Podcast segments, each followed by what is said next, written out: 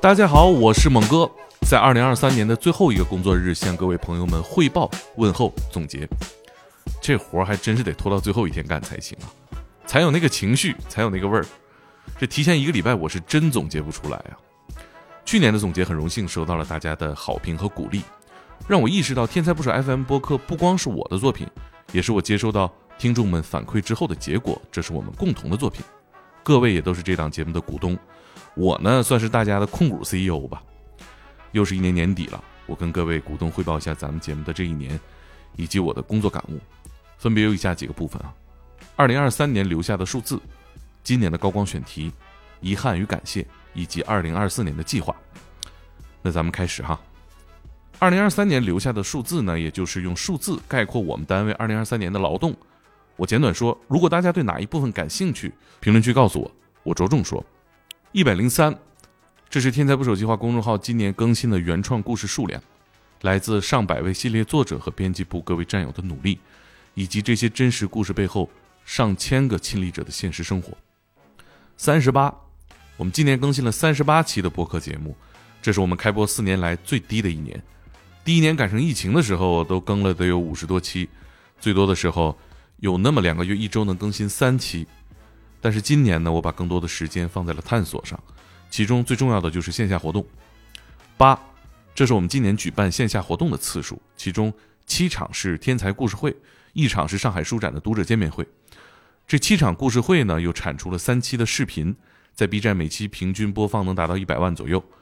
完成这些一共耗时三个月，这是我们编辑部第一次和用户见面。这一年我们更亲近了。六。我们天才出版团队今年完成了六本纸质书的出版，其中包括咱们播客人气嘉宾精神科医生陈百优和东北刑案律师刘润霞的故事。凝聚出版团队的心血啊，这两本书销量都很棒，尤其是陈百优的《寻找柏优姐》，在抖音一条视频里就卖出了三万册，很多书店都摆在了一进门。我们为陈柏优和出版团队感到骄傲。做好书、卖好书是我们单位今年最大的收获。十二。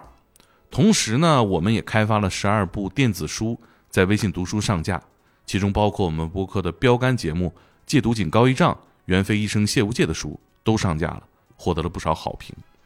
一，我们今年做了一个小程序，为经常在天才付费的用户而做，提供会员服务，九十九元的年费能看几百块钱的东西，省了钱也减少了会员几十次的付款动作，反馈还不错。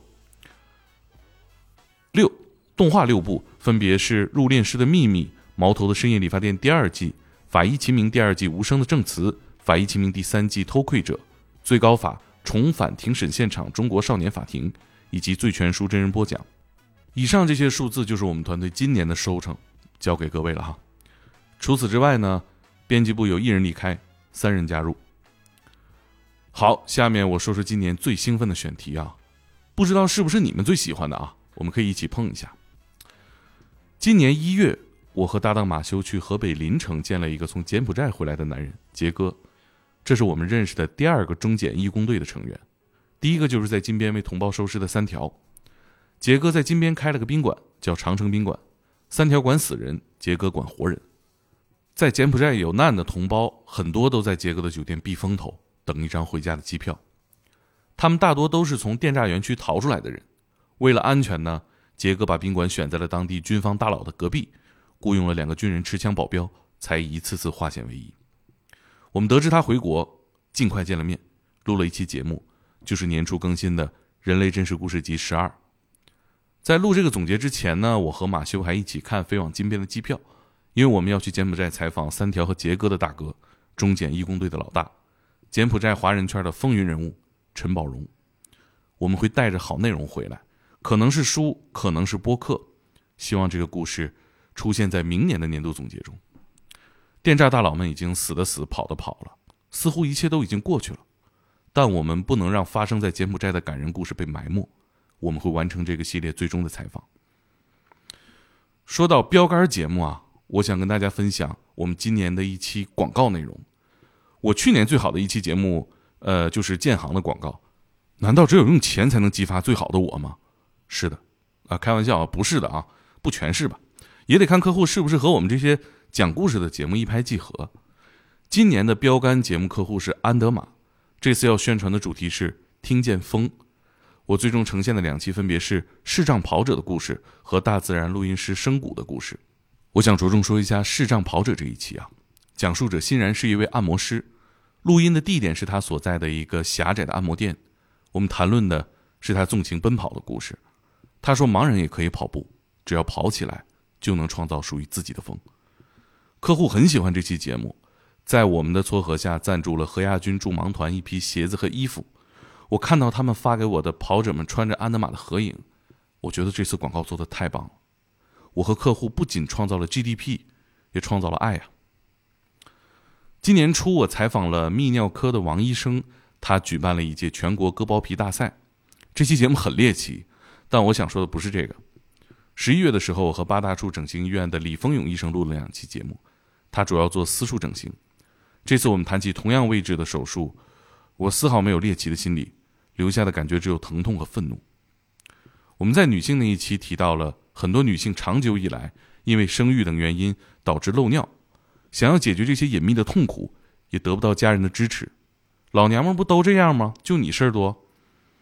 李丰勇医生是八大处私处整形的第一个女医生，也参与了女性私处整形的外形标准的制定，在节目中分享了很多关于痛苦的描述，比如一位老年女性亲手剪掉了自己脱垂的子宫。只是为了省点医药费，最终死亡的故事。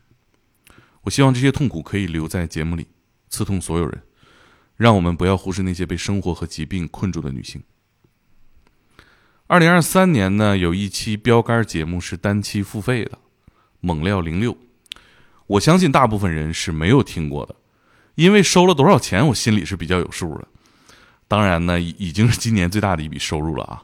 谢谢朋友们的支持。我想说的是。不是销量的问题，这是第一次我们从恐怖出发，以恐怖为终点的节目。在东北的一个小村庄里，村里的疯子杀死了村里的神婆，并一勺一勺地吃掉了他的脑子。最终，林红统走访调查，揭开了一个长达二十年的可怕故事：一个孩子是如何被一句话、一个村子变成疯子的。最终，这句话像一颗穿越时光的子弹，击中了神婆。我们从视觉的恐怖，到窥探生活的恐怖，这是我们这档聊过很多凶杀案的播客的一次飞跃，至少是我认为吧。这是我做单期付费最好的一次了，我可以拍胸脯在年底说这期节目很好，对得起朋友们的六元钱。就在这个月呢，我和一个男人通电话，我们都默默的流下了眼泪。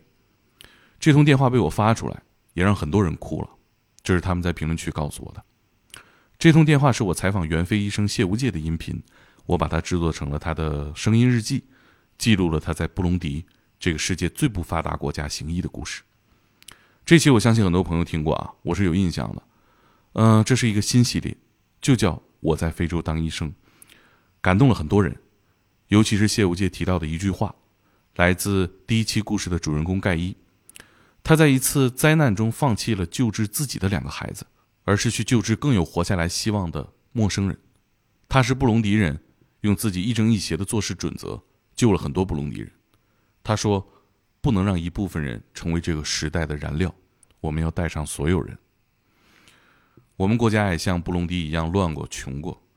再回头看这些贫困的故事，我们不光是对当下布隆迪人感同身受，也心疼曾经从苦难和混乱中走出来的父辈们。我们能站起来。布隆迪也能，或者我们希望每一个贫穷的角落都能被看到、被帮助。以上就是我今年最喜欢的选题。其实每一期节目啊，我都觉得可圈可点，都是自己人呢，我也不跟你们客气了。我的选题一向是有一套的，我的嘉宾也都是我非常喜欢的人才会介绍给大家，所以真的说不完。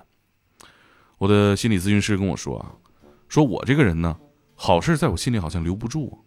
总是阶段性的焦虑，觉得自己不行。其实我做的挺好的，我现在也会经常在做的好的时候发一个自己可见的朋友圈，把这些好事留住。焦虑的时候可以看一看。我建议焦虑的朋友们都试试啊！我今年呢也经常夸赞别人，尽可能真诚的理解别人。我也希望大家不吝赞美。如果刚才那些节目呢今年感动过你，请在评论区夸我一下，谢谢大家，我会回礼的。关于遗憾和感谢，遗憾就是今年的节目做少了，时间有限嘛。不管我们单位在哪个赛道获得了多大的成功，我最珍视的还是播客得到大家的认同吧。毫不掩饰的说，我希望我们订阅很高，成为订阅最高的播客才是我的期待。所以我遗憾今年没有在这件事上投入更多。我要多更新、多增长，成为中国的播客大王。我就不信那个时候我在年度总结里还能有什么遗憾。开个玩笑啊，期待归期待，属于一种幻想。我更实际的，希望做更多像猛料零六一样的付费节目，挣更多的钱。啊，人说了啊，猛哥你是真俗啊，啊，这除了名就是利呀。哎，那还真是。你知道我用钱干什么呀？你们有过那种失去伙伴的痛苦吗？你能想象那个画面吗？路飞跟索隆说：“啊，你走吧，下船吧，我供不起你了，你跟黑胡子混吧。”亲手带进来一个团队，再解散他，你们有过类似的经历吗？我最期待的感觉，就是每天和自己喜欢的人一起工作，度过快乐的八小时，一起打胜仗，留下好作品。这是需要很多钱的。我去年总结的时候，爸爸说：“啊，二零二三年啊，招人啊，做大做强。”最后我也没招，因为我一直没有算出来这个账，谁能给未来的伙伴开工资？做播客总赔钱。我我还能跟合伙人说啊，无有一计可再赔十万，得挣出来啊！所以你说我能不在乎钱吗？嗯，那感谢谁呢？当然，首先就是购买过我们付费内容的朋友们，尤其是反复购买的、一直支持我们的听众，真是每次看到你们熟悉的那些人下单，我很感动。其次是互动数最高的朋友们吧，小宇宙有那个统计啊，能看到谁留言次数最多。我已经跟他道谢过了，还有很多朋友们，我们经常聊，但是没法和每个人感谢。所有的评论分享，在我看来都是一种支持，我都表示感谢。感谢抓马 X，呃，优秀的话剧团队，我们一起合作了故事会，那是我今年参加的最好的播客线下活动了，和强大的现场团队的功劳是分不开的。我们也正在合作《大侦探赵敢鹅》的第二季，故事会第二季呢也会来的。感谢很难满意团队，把痕迹检验师刘神隐的故事做成话剧，已经第二季了，已经上了，在上海。很惭愧啊，我一直没有去看，我听说不错。还有快手和安德玛的支持，我们一起做出了好作品。钱呢很快就会花完，但是好节目会留在大家的心里。嗯，先就这样吧，因为谢也是谢不完的啊。我们从停更到复更，也得到了几乎所有平台的支持。苹果、小宇宙、荔枝、喜马、网易云，包括蜻蜓和微博，一直在捞我哈。我打捞职业故事，平台在捞我，才让咱们没有在信息流里走散。嗯，祝平台们也都越来越好吧。最后说说二零二四的计划，很简单，第一个系列化，像谢无界的节目一样，经常上节目的人气嘉宾都会以系列的形式定期见面。让大家更好检索，更记得住，一口气听下来更爽。这事儿我张罗完了，没有给大检验师邓姐做成系列，很遗憾。呃，未来会努力。还有包括孙刘谦、陈柏优、林红彤这些经常来录节目的嘉宾，我会在新的一年陆续安排上吧，也会走更多的地方，见更多天才的作者，让他们被更多人知道。还有就是稳定的付费内容的更新，让小众的、更具风格的内容为我们找到热爱他们的听众，搞点钱，搞点人，这刚才说过哈。目前计划中呢，基本以真实罪案为主，反正审核有风险的，一律门槛收听吧，大家也理解哈。还有就是每个月月初更新的新鲜事儿，这个会固定下来，除了公布当月的更新计划，也和各位交流，谈谈我的观察和发现。听听各位评论区点单，以及抽奖，做了两次新鲜事儿了。我发现真的就是铁粉才会听我叭叭节目以外的事儿。那既然都是帖子，那咱们就抽 抽奖送点书，也不是什么特别贵重的东西啊。明年我们会上更多书的。总的来说呢，天才不少 FM 会被我做成一个声音杂志，我们在这里能听到和职业故事相关的很多内容，在各位的成长道路上加油鼓劲儿。如果不想成长了，我们就在这听个热闹，见见众生。以上就是我今年在做天才捕手的过程中经历的好奇、愤怒、恐惧与爱。信息时代，每个人都只能陪伴彼此短暂的时光。我希望播客这个慢的要死的形态，可以让我们更长久，用故事与情感，让我们跨越语言的局限，理解更多人，更热爱生活。二零二三，我的工作结束了，咱们明年见了，晚安。